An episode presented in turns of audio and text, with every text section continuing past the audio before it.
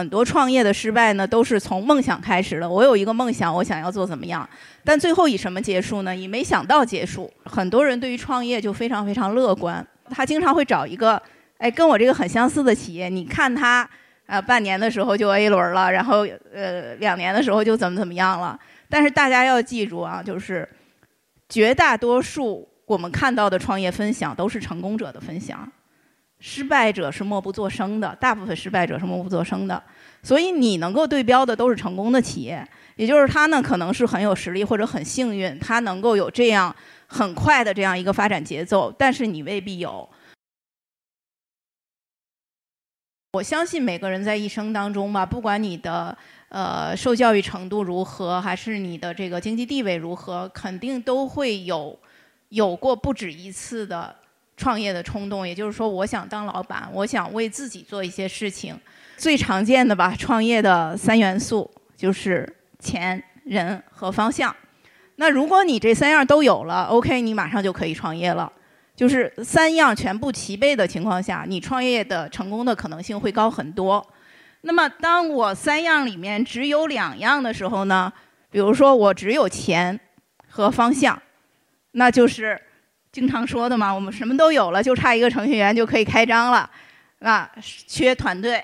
那只有钱和人的时候呢，这个也很常见。这个这个经常是见到一些，比如说一些企业高管，他套现了，我有钱，可能呢底下的兄弟呢也跟着我出来了，但是我不知道做啥，啊，可能我又不方便跟原来的公司做同样的行业去竞争。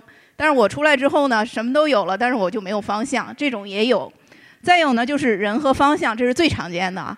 我有一支团队，然后我知道我想要做什么，在在大量的这个创业投资市场上都是这样的团队，我就缺钱啊！只要你投给我钱，我就能怎么怎么怎么样，什么三年上市、五年怎么怎么样的，这是最常见的一种。那总体来说呢，就是大家呢要把这三样东西呢去码好啊，因为。因为这三样东西其实不是零和一的关系，就是我我肯定是有有创业团队，不可能说我一分钱都没有，我哥几个加起来都是月光族，然后我要创业，这是不可能的。那创除此之外呢，我们说创业呢还要进行一个物质上的准备，你在物质上可能会失去什么？那那我们可能会失去什么呢？就是第一，我们失去了时间，创业是二十四小时的，是七乘二十四的。我们前一段九九六的这个讨论也是很热啊，但是你一旦创业了之后，九九六对你来说是一个奢侈了，啊，这是一个。那再有呢，可能你会失去一些钱，那包括说你一开始投入到创业过程中的这个启动资金，那也包括呢，我们经常看到一些小的创业团队，嗯，资金不足的情况下，可能所有的创始人呢都拿一个很低的基本工资，那呃。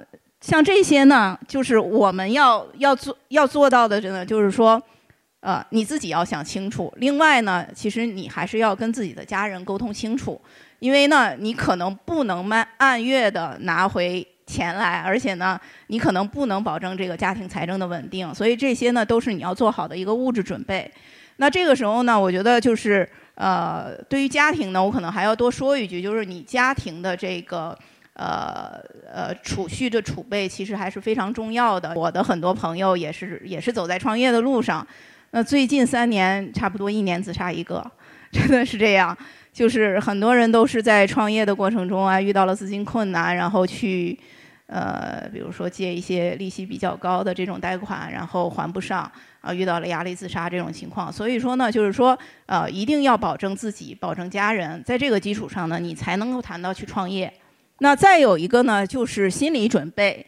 那心理准备呢也是非常重要的。就是说，很多创业的失败呢，都是从梦想开始的。我有一个梦想，我想要做怎么样，但最后以什么结束呢？以没想到结束。很多人对于创业就非常非常乐观，他经常会找一个，哎，跟我这个很相似的企业。你看他，呃，半年的时候就 A 轮了，然后呃，两年的时候就怎么怎么样了。但是大家要记住啊，就是绝大多数。我们看到的创业分享都是成功者的分享。失败者是默不作声的大部分失败者是默不作声的。所以你能够对标的都是成功的企业也就是他呢可能是很有实力或者很幸运他能够有这样很快的这样一个发展节奏但是你未必有。